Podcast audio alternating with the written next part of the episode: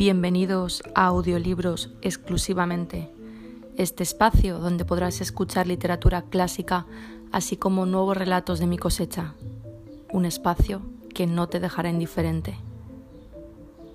Empezamos.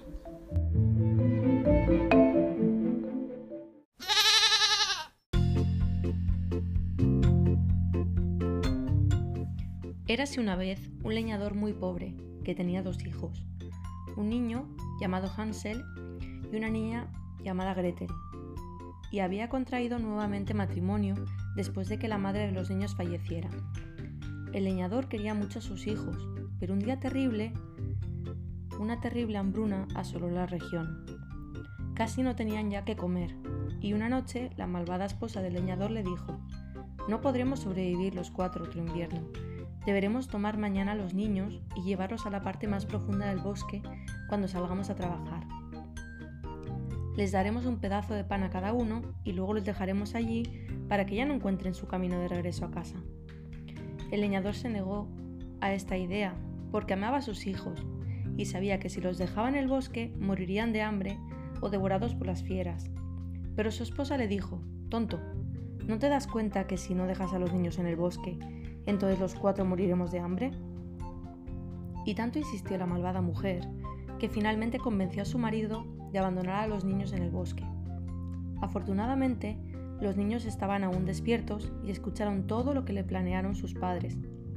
Gretel, dijo Hansel a su hermana, no te preocupes, que ya tengo la solución. A la mañana siguiente, todo ocurrió como se había planeado. La mujer levantó a los pequeños muy temprano, les dio un pedazo de pan a cada uno y los cuatro emprendieron la marcha hacia el bosque. Lo que el leñador y su mujer no sabían era que durante la noche Hansel había salido al jardín para llenar sus bolsillos de guijarros blancos y ahora, mientras caminaban, lenta y sigilosamente, fue dejando caer guijarro tras guijarro, formando un camino que evitaría que se perdieran dentro del bosque. Cuando llegaron a la parte más boscosa, encendieron un fuego sentaron a los niños a un, árbol caído y les dijeron, aguarden aquí hasta que terminemos de trabajar. Por largas horas los niños esperaron hasta que se hizo de noche. Ellos permanecieron junto al fuego tranquilos, porque oían a lo lejos un clap, clap, que supusieron sería el hacha de su padre trabajando todavía. Pero ignoraban que su madrastra había atado una rama a un árbol para que hiciera ese ruido al ser movida por el viento, cuando la noche se hizo más oscura, Gretel decidió que era tiempo de volver, pero Hansel le dijo que debían esperar que saliera la luna, y así lo hicieron.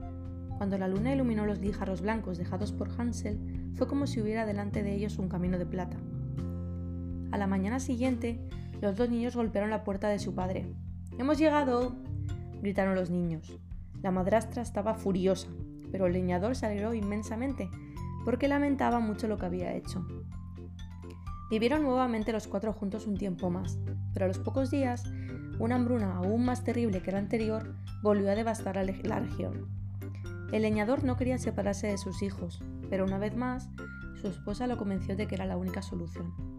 Los niños oyeron esto una segunda vez, pero esta vez Hansel no pudo salir a recoger los guijarros porque su madrastra había cerrado con llave la puerta para que los niños no se pudieran escapar. No importa, le dijo Hansel a Gretel, no te preocupes, que algo se me ocurrirá mañana.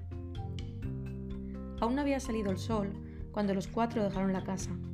Hansel fue dejando caer todo a lo largo del camino las miguitas de pan que le habían dado antes de partir la malvada matrastra. Nuevamente los dejaron junto al fuego, en lo profundo del bosque, y esperaron mucho tiempo allí sentados. Cuando estaba oscureciendo, quisieron volver a casa.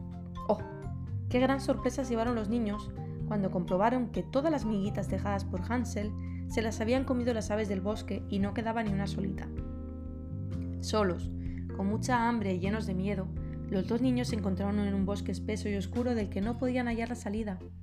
Vagaron durante muchas horas, hasta que por fin encontraron un claro, donde sus ojos descubrieron la maravilla más grande que jamás hubiesen podido imaginar. Una casita hecha de dulces. Los techos eran de chocolate, las paredes de mazapán, las ventanas de caramelo, las puertas de turrón, el camino de confites, un verdadero manjar, dijo Hansel, quien corrió hacia la casita diciendo a su hermana, Ven, Gretel, Yo comeré del techo y tú podrás comerte las ventanas. Y así, diciendo y corriendo, los niños se abalanzaron sobre la casa y comenzaron a devorarla, sin notar que, sigilosamente, salía a su encuentro una malvada bruja que inmediatamente los llamó y los invitó a seguir. Veo que querían comer mi casa, dijo la bruja. Pues ahora yo los voy a comer a ustedes. Y los tomó prisioneros. Y así, diciendo, los examinó. ¿Tú? La niña, dijo mirando a Gretel. Me servirás para ayudarme mientras engordamos al otro que está muy flacucho. Y así no me puedo comer. No me lo puedo comer, pues solo lamería los huesos.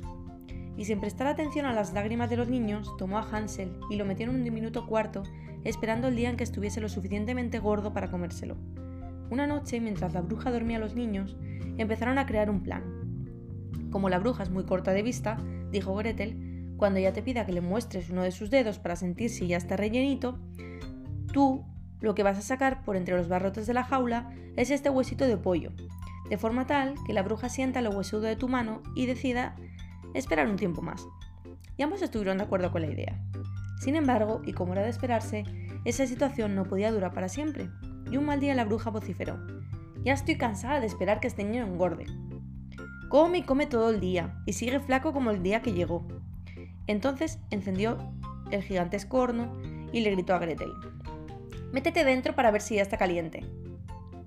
Pero la niña, que sabía que en realidad lo que la bruja quería era atraparla adentro para comérsela también, le repicó. No sé cómo hacerlo. Quítate, dijo la bruja, moviendo los brazos de un lado a otro y lanzando maldiciones a diestra y siniestra. Estoy fastidiada, le dijo.